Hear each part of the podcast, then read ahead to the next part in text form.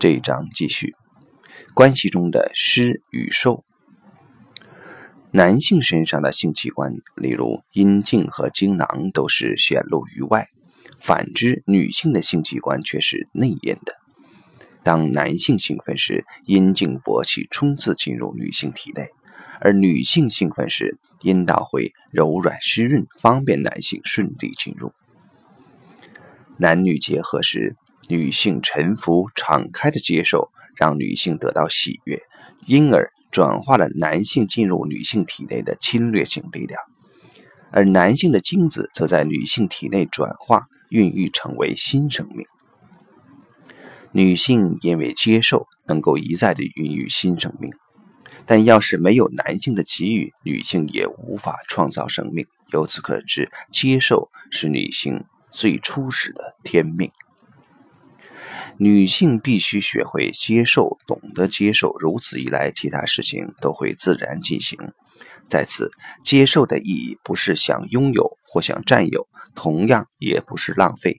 接受的基本意义是女性的被动地位，让女性创造出新生命，男性也因此喜悦快乐。要是女性内在能连接这样的景象，享受全然接受的感觉，就能发展出和谐美好的男女关系。同样的，男性不能给予的话，就无法接受。而且，若是没有女性接受男性的精子受孕、怀孕，进而创造新生命的话，男性即使有精子，也不能完成延续生命的使命。所以，男性唯有懂得给予，才有可能因此享受为人父的喜悦及快乐。男性在给予中荣耀女性，让女性成为真正的女人。当男性与女性结合时，他给予女性精子，而女性接受精子，进而成为女人。从这样的角度来看，未经人事的女性其实并未蜕变成真正的女人。当女性接受的同时，也给予了新生命。只有女性无条件的接受，才能创造出新生命。同样的，当男性给予的同时，唯有毫无保留的给予，才能繁衍生命。男性对于给予不该有所保留，但也不该期待从中能得到什么。如果男性在关系中的给予是有条件的，这样会危害这段关系。如果女性在关系中无法全然接受，一样也会危害到这段关系。在这种状况中，要是出现了问题，男性可以试着问自己：我在这段关系中是否充足的给予？而女性也可以试着问自己：我在这关系中是否全然的接受？男性的给予及女性的接受。在原始的意义上，代表着赐予新生命，这也是关系中最原始、最自然的目的。要是一方啊，要是其中一方不想要孩子，等于是拒绝了给予或者是接受。如此一来，这段关系恐怕也难以长久维持，迟早会宣告结束。如果情况是其中一方无法生育，无论是男性无法播种给予，或是女性无法受孕接受，一样会造成关系中给予与接受的失衡。一旦男性没有生殖能力，或是女性无法怀孕生育，呃，那么他们的结合就无法开花结果，这样空洞的关系很可能以失败收场。但只要他们能正视伴侣不孕或不育的事实，并且了解对方的给予或接受都是出自爱意，那么仍然可以维持良好的伴侣关系。堕胎其实是一种拒绝给予及拒绝接受的表现，因此经常代表着关系的结束。如果是女方决定堕胎，等于拒绝了男性给予。以及女性自身接受的成果。如果是男方希望女方堕胎，则是男方否决了男性自身的给予，也就是事后拒绝之前的给予。但在堕胎这件事上，女性扮演了关键性的角色。如果女方不同意，堕胎便无法进行。堕胎与否的最后决定权其实是在女性身上。这也是为什么通常是女性难以走出堕胎的阴影，必须承受莫大的伤痛。堕胎的行为等于摘掉了从关系中孕育出来的甜美果实，最后危害到的是关系本身，甚至会完全摧毁关系。如果是男女双方都同意堕胎，得要观察个案本身的情况，才能得知这段关系能否继续下去。然而，无论如何，堕胎常是隐藏在关系深层中许多重大问题的起因。如果男女双方都有生育能力，但却不想要孩子，会形成何种问题呢？无法孕育下一代，这削弱了关系中的给予与接受。即使有给予与接受，却毫无结果，表示了男女双方并没有完全分享彼此的生命，也没有完成造物者给予男性及女性的天生使命。没有完成人类天生的使命，只期盼从伴侣身上寻找慰藉或安全感，这样的关系或许能继续下去，但终究有些贫瘠、单薄和空洞。在这样类型的关系中，总是少了点什么，也就是总欠缺了关系中最初始的意义：结合、孕育、成果。伴侣间当然也能既有共同创立的事业，或是共同致力于啊投身于某件事，让彼此的生命连接在一起。但这和养育孩子在一段关系中所代表的意义是无法相提并论的。所有的事业始终只是事业，但孩子却是男女双方一辈子共同的连接。当然，关系中的施与受还有许多层面上的意义。虽然在其他层面中发生的问题都不及前面谈到的问题重要，但仍有一定的重要性。特别是有了孩子之后，其重要性自然就变大了。例如，谁负责赚钱养家？在家庭中经济的施受关系为何？如果女性因为不愿意仰赖男性而坚持经济独立的话，就会损害双方的关系，因为女性的自尊心受苦，而男性的自尊心受伤，这导致关系变得脆弱不已。因此，即便是有经济能力的女性，依然要能欣赏、接受男性给予的供养、照料及礼物。同样的，要是有经济能力。啊，要是有能力经济独立的男性不去工作，反而选择让女性承担经济压力、负责养家糊口的责任，这也会造成关系上的问题啊。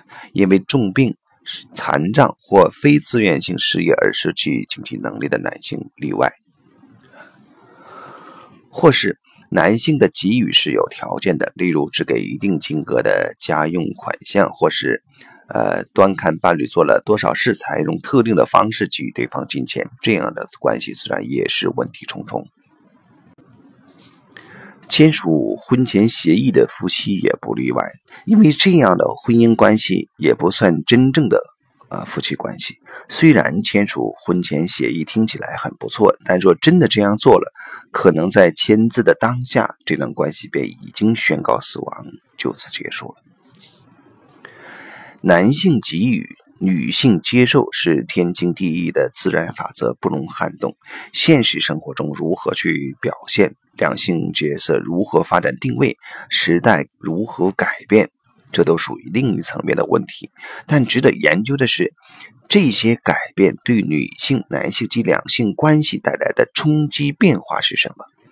一旦发生这些变化，两性关系的基础模式——给予及接受，是否还能继续维持作用？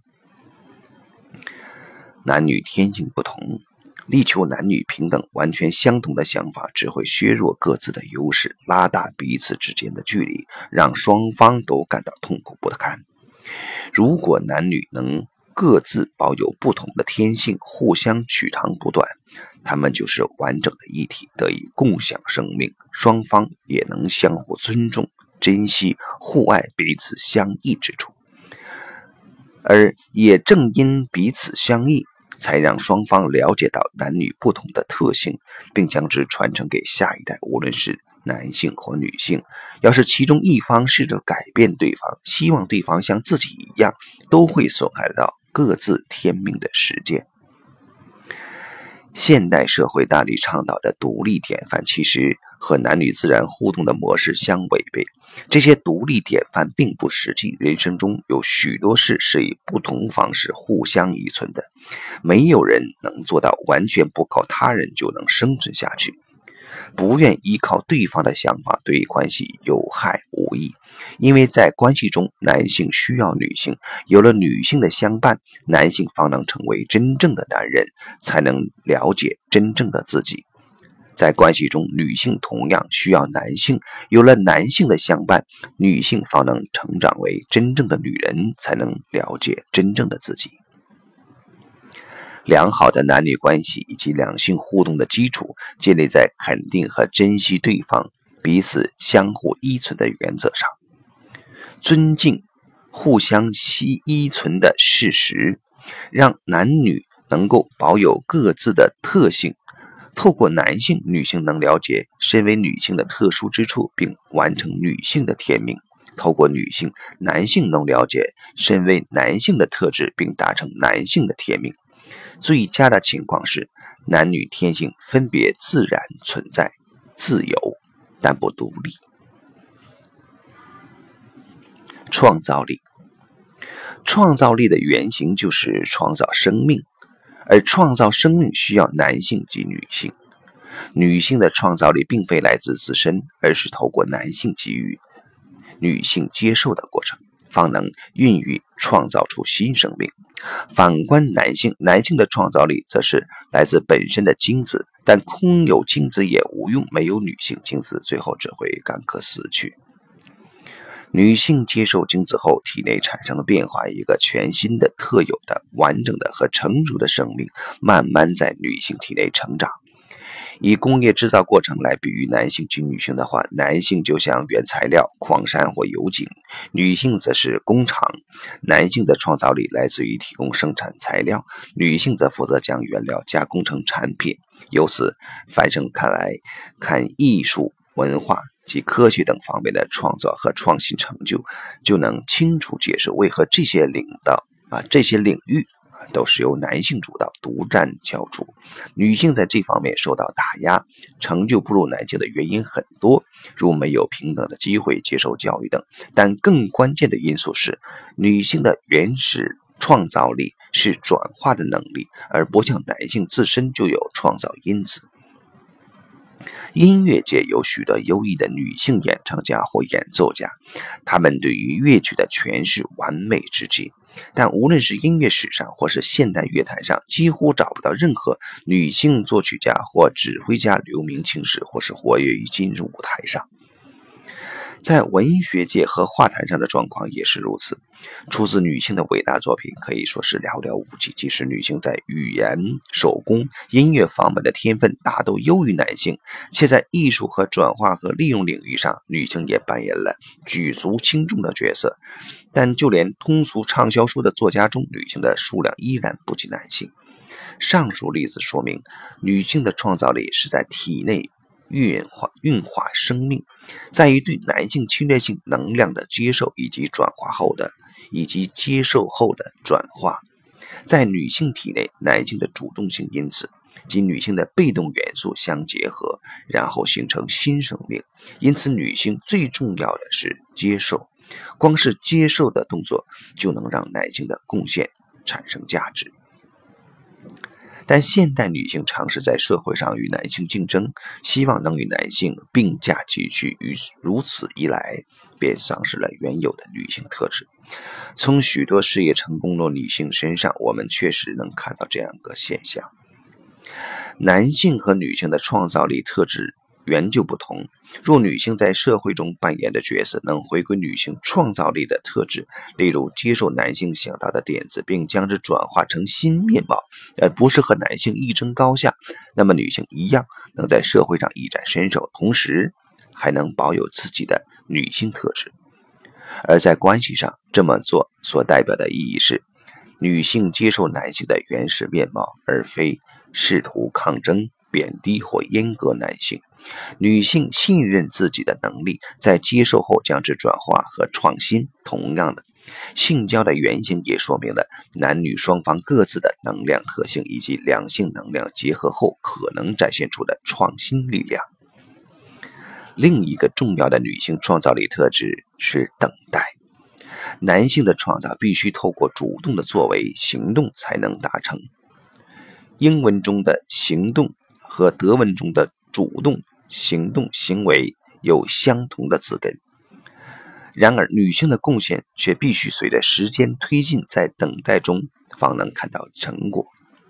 例如，女性的先等待，确定自己是否受孕，但能否受孕并非由女性决定。若是受孕了，接下来女性必须怀胎十月，等待孩子出生。